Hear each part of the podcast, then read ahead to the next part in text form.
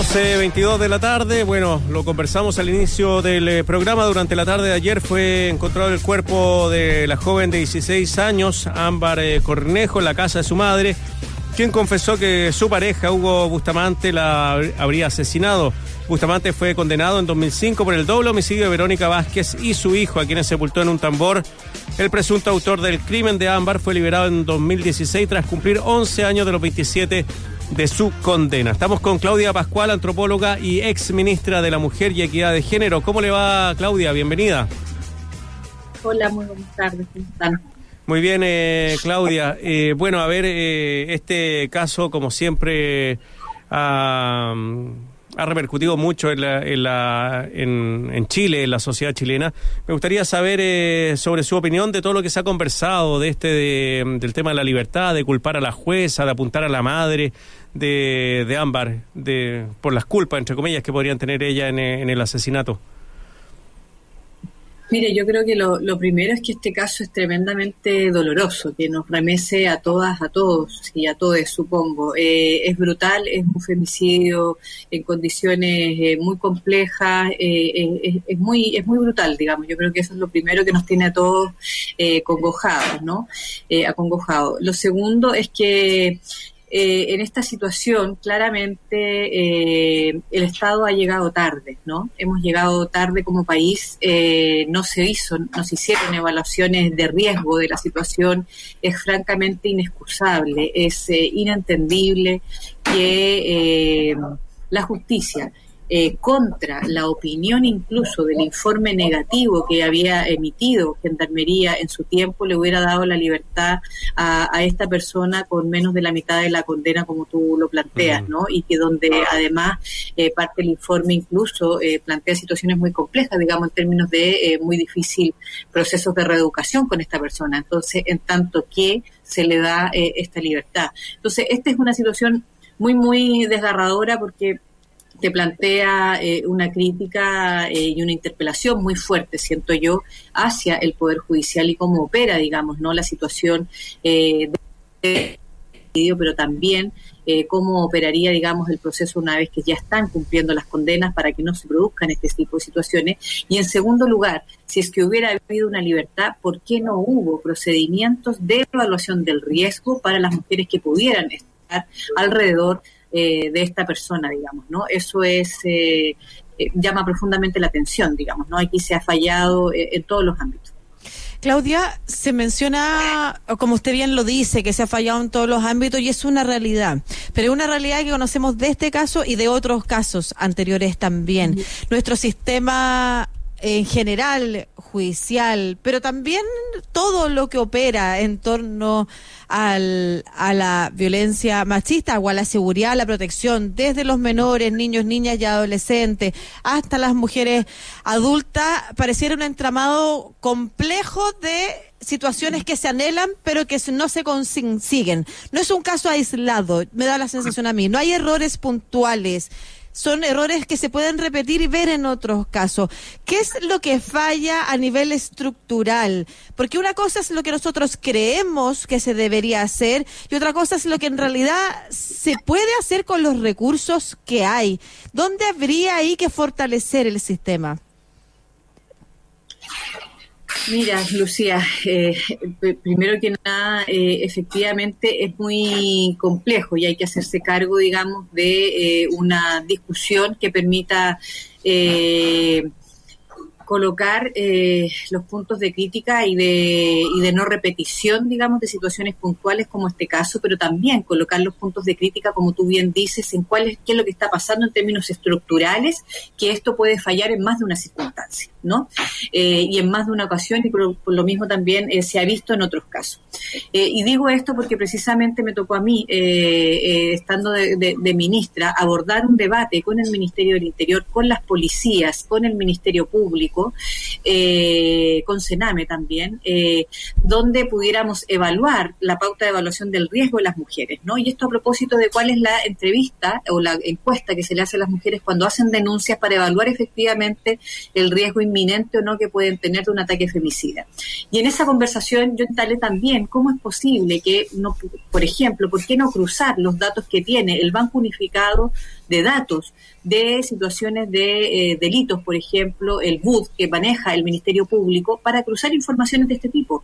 ¿Cómo no vamos a poder saber que una persona tiene eh, condenas por homicidio, aunque no hayan sido femicidio, pero tiene condenas por homicidio y tiene pareja y tiene hijos y, y, puede ser violento también con su familia. ¿Cómo no vamos a poder ir a proteger eso de manera preventiva, ¿no? ¿Cómo no vamos a poder generar mensajes de transformación cultural específicos hacia esos segmentos? Entonces, yo creo que, como tú bien dices, hay que mirar mucho más estructuralmente.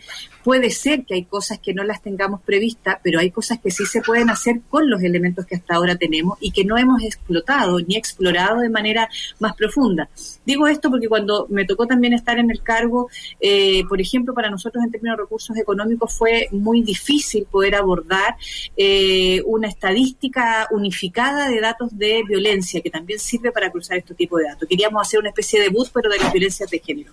Era muchas plata y no las teníamos como ministerio. Pero el Ministerio del Interior ya tiene esos datos. ¿Por qué no? Eh, generar eh, elementos de análisis desde ahí, digo, insisto, como para poder instalar y promover eh, distintas líneas de trabajo preventivo, ir probando. Yo creo que en este minuto estamos en, Sí, pero- eh, pero- estamos en una situación tal que más vale por probar eh, que quedarnos de brazos cruzados Ya. siguiendo y lamentando cosas como esta. Y mi pregunta, Claudia, es ¿por qué no? ¿Por qué, ¿Por qué cuando no usted dice, ¿por qué, ¿por qué no podemos hacer esto? ¿Por qué no se ha hecho? ¿Qué es lo que, cuál es la precariedad que hay en el Estado chileno? En realidad, que yo creo que hay algo ahí también, que hay muy buenas ideas y además hay buenas intenciones, pero no se logra avanzar en ellas, desde reconocer y diagnosticar lo que pasa con el Sename, por ejemplo, hasta reconocer y diagnosticar estos cruces que se pudieran hacer, que usted señala que propone hacerse, pero no se hacen. ¿Por qué no se hacen? Faltan recursos. estamos- Porque hay miles de elementos. Por un lado tiene que ver con la falta de recursos, porque no hay eh, de repente los apoyos de todos los tomadores y las tomadoras de decisión en poder destinar los recursos pertinentes para este tipo de cruce de datos, ¿no? Porque hay una naturalización de ciertas situaciones de violencia, porque hay un prejuicio también clasista, quiero decirlo, en las situaciones de violencia, en donde también se presume que eh, familias que tienen antecedentes delincuenciales todo lo van a resolver con violencia, entonces ¿qué más vaya a hacer ahí? No importa. Yo creo que eso también tenemos que hacernos cargo como país. ¿No? Eh, entonces, en ese sentido, creo que hay varios elementos que pueden estar dando cuenta y yo creo que en este sentido, investigaciones por parte eh, de expertos y expertas en materia de violencia de género debieran ser bastante, eh, tendrían a lo mejor mucho más que aportar. Y por supuesto también una profunda transformación de la mentalidad de los operadores y las operadoras del sistema de justicia, de, eh, de, los, eh, de las instancias técnicas, digamos, del Estado, no solo de, lo- de las autoridades políticas, eh, y por, por lo tanto de una cultura organizacional distinta del Estado que realmente dé cuenta que necesitamos tener una cultura eh, de prevención. eh, en ese sentido y de atención indudablemente y de evaluación del riesgo. Yo creo que eh, eh, todavía estamos eh, muy al debe, a pesar de que eh, yo, yo siento que, que, que nosotros avanzamos un poco, pero quedamos todavía eh, para, para la magnitud de esta situación que es muy compleja, eh, con muchas situaciones que se deben seguir profundizando. Digamos, aquí eh, hay que cambiar criterios y generar más tipos de casas de acogida. No todas las mujeres pueden ingresar ahí, por lo tanto tenemos que buscar diversi- diversificarlas. Hay que tener otro tipo de situaciones para aquellas mujeres que no quieren o no pueden irse a una casa de acogida. ¿Cómo las vamos a proteger entonces? ¿Cómo se hace seguimiento Sí. a las medidas cautelares? Proyecto de vida libre de violencia que está en el Parlamento desde el año 2017 y que hoy día tiene tantas indicaciones en el Senado, entre otras cosas, tiene recursos, a lo mejor no lo suficiente, pero tiene recursos para instalar desde el Ministerio una instancia de seguimiento de medidas cautelares. Entonces, tiene que ver también con la demora de nuestros propios procesos también de debate en mejoras legislativas también, entre otras tantas cosas te he. Sí, pero me imagino que yo, yo lo que me acuerdo y ejerciendo el periodismo harto años, el tema de la tobillera es una cuestión que se viene planteando el año 2000, antes del 2010 y no se, y no se ha implementado y son medidas que son tan simples eh, para seguir a estos, a estos hombres que son violentos con sus parejas, que han cometido algún tipo de crimen y tampoco se ha implementado. O sea, también veo algo de desidia, no en la autoridad femenina, o tal vez sí, pero que ¿cómo lo, cómo lo interpreta Claudia? Eso, que tanto se demoren años de medida de seguridad, por ejemplo, para mujeres. Yo creo que ahí hay una discusión en términos, eh, que es el debate que nosotros nos enfrentamos cuando me tocó a mí también. Eh, se pone aquí eh, en discusión quién es el que operaría la, famosa tobillera, si es para imputados, si es para condenados. Entonces ahí se empieza a trabar el debate y yo creo que eso es lo que estamos al debe, digamos, ¿no? Cómo las distintas instancias tanto estatales como de operaciones de justicia, etcétera, operadores de justicia, etcétera, se hace una discusión en función de tener eh, la protección, la prevención y la atención de la violencia como objetivo y no quedarnos en la minucia de que si esto te corresponde a ti, me corresponde a mí, me peleo, te paso la pelota, la papa etcétera, etcétera. Yo perdón que lo diga coloquialmente de esta manera, pero, pero creo que son los ámbitos en que eh, efectivamente uno ve que hay mucho, mucho problema.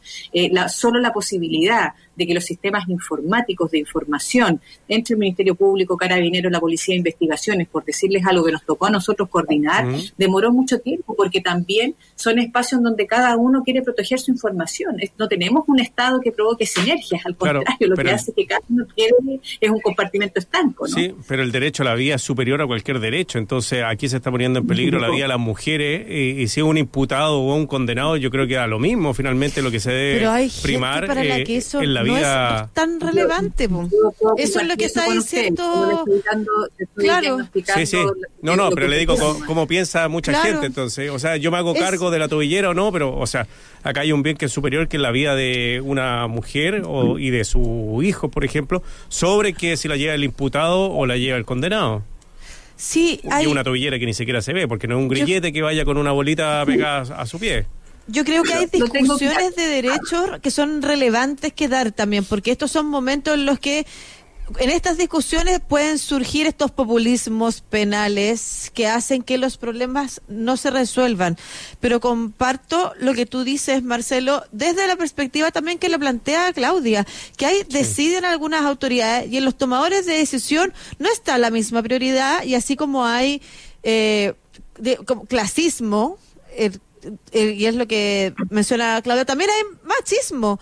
Y, y hay una mirada como que son problemas de or, mujeres que no se saben cuidar. La mirada liberal instalada también desde un Estado que no tiene por qué hacerse cargo que las personas se salven, porque por algo oye, que cada uno, si esa persona, uno la lee en las personas y como personas hay jueces, hay legisladores que piensan así, culpa de esa mujer porque estuvo ahí, ¿para qué estuvo ahí? O sea, si le pegaban, ¿por qué no se fue? ¿Le gustaba que le pegaran? Esa historia la conocemos. Y a mí lo que me parece eh, duro, Claudia de manera constante a las mujeres, ya sea porque eh, son víctimas, ya sea porque eh, permiten que haya otras situaciones de violencia, como es lo que estamos viviendo ahora en el análisis del caso de Ámbar específicamente, a propósito de la madre, o ya sea por el género del juez o la jueza que tomó la decisión de darle la libertad, digamos. Entonces, no se va a los fondos, No, es digamos, que es súper impresionante eso, porque además llegan a la presidenta Bachelet, que estaba en el gobierno, y la cantidad de hombres que estaban en el camino desde el padre de Ámbar, desde los jueces. Indulto presidencial y nunca fue. Esto fue una claro, eh, de la corte. O sea, el patriarcado ahí es impactante. las mentiras que no corresponden. Además, claro, se mencionan, hay errores graves de un periodista en particular que dice que un indulto y en realidad no fue un indulto, fue una decisión de jueces. Pero volviendo a los tomadores de decisiones, Claudia, que usted mencionaba, es lo más fácil, lo más fácil y que nada resuelve es anunciar aumentar penas, ya sea por desde la discusión instalada en la pena de muerte hasta la acusación constitucional de la jueza. Es lo más fácil. No pasa nada con eso, no cambia nada. Lo más difícil es destinar recursos es efectivamente se, se cargó con platas. Y eso incluye desde los departamentos de género en cada ministerio que levantaron en el gobierno en el que usted además eh, eh, fue ministra y se trató de transversalizar la discusión de género como algo que tenía que estar en todos los ministerios. Y se eliminaron. Y se eliminaron esos departamentos, eh, lo que pasó en el Ministerio de Salud también, echando a gente que tenía conocimiento en, en hacer seguimiento de mujeres víctimas de violencia. Y lo que usted menciona en la ley también, el proyecto de ley que está estancado en el Congreso. Ese proyecto de ley, eh, de una vida libre de violencia para las mujeres. ¿Qué recursos incluye y qué acciones nos permitiría levantar hoy, por ejemplo? ¿Qué considera ese proyecto de ley? En materia específica de recursos, lo que hace es tener una cantidad de recursos no gigante, digamos, pero para la eh, contratación de más abogados y abogadas del Servicio Nacional de la Mujer y la Equidad de Género, en tanto le cambian las facultades al servicio. Hoy día el servicio solo puede operar en materia de la ley de violencia intrafamiliar y con patrocinio de la víctima o de los familiares de la víctima en caso de un femicidio eh, consumado o un femicidio frustrado. ¿No? Eh, esta ley lo que haría es que el Servicio Nacional de la Mujer puede operar eh, de oficio sin patrocinio de la víctima o de los familiares de la víctima en casos de violencia extrema y puede operar con patrocinio de las víctimas en caso de las demás violencias no extremas, ¿no? Violencias físicas, psicológicas, sexuales, ¿no? Económicas, etcétera, pero ya con patrocinio de la víctima. Estamos hablando de la violencia extrema, la que operaría de oficio. Para eso necesita dotar más de recursos, tú decías recursos económicos, pero eso también se traduce en recursos humanos. Hay que generar un, staff mucho más grande en el Estado para la protección de las mujeres. Y ese eh, proyecto, además... Y ese proyecto además, incluye cosas educativas y formativas, por ejemplo, para las... Sí, sí, sí, sí, sí. Además, eh, lo que plantea modifica la ley de violencia intrafamiliar, incorpora la violencia económica, a la, a la violencia física, psicológica y sexual que tiene la violencia intrafamiliar, aumenta penas también en el caso de los femicidios, eh, eh, eh, eh, cambiaba también la tipificación del femicidio ampliándola, pero que hoy día se tendría que acomodar a la ampliación mayor a partir de la aprobación de la ley Gabriela, así que ese es una, un acomodo que tiene que hacer la ley. Pero además propone generar conocimientos y tipificar, digamos, delitos como de violencia física, psicológica, sexual, eh, de violencia simbólica, de acoso sexual callejero, de difusión de imágenes íntimas sin consentimiento, etcétera, etcétera, en los planos públicos, laborales, eh, educacionales o la calle, digamos, ¿no? Eh, y a su vez también tiene, por supuesto, le, le permite al Ministerio de la Mujer y la Equidad de Género más el Ministerio del Interior, más el Ministerio de Educación, más el Ministerio de Salud, creo que incluso, si no recuerdo mal, creo que incluso está el Ministerio de, de Cultura, eh, también eh, y el de justicia, promover campañas de conjunto de prevención y de atención de la violencia de las mujeres. Por lo tanto, hacer sinergia también entre esos presupuestos que a veces, cuando se dice que son tan escasos, bueno, porque entonces no, no, no, no, no nos cooperamos entre todos. Y por otro lado, también, a propósito de los recursos, eh, tiene recursos para que el Ministerio de Salud implemente un programa de detección temprana de la violencia de género a propósito de que, al menos en la violencia física, la posibilidad de detectar a partir de las agresiones que llegan a consultar a los distintos centros de salud es relevante y también tiene una tercera patita que es eh, lo que les planteaba en relación a que el Ministerio Público pueda también implementar un programa para el seguimiento de medidas cautelares. Claudia Pascual. responsable de lo mismo, digamos. Claro. Claudia Pascual, antropóloga, ex ministra de la Mujer y Equidad de Género, conversando con nosotros. Muchas gracias, Claudia, por eh, su tiempo. Que le vaya muy bien. Gracias, Claudia. y además sabemos que tenemos algo que hacer. Sí, pues. un gusto haber estado con ustedes en estas lamentables circunstancias en todo caso. Gracias, Claudio. Bueno, gracias. Que le vaya muy bien. Y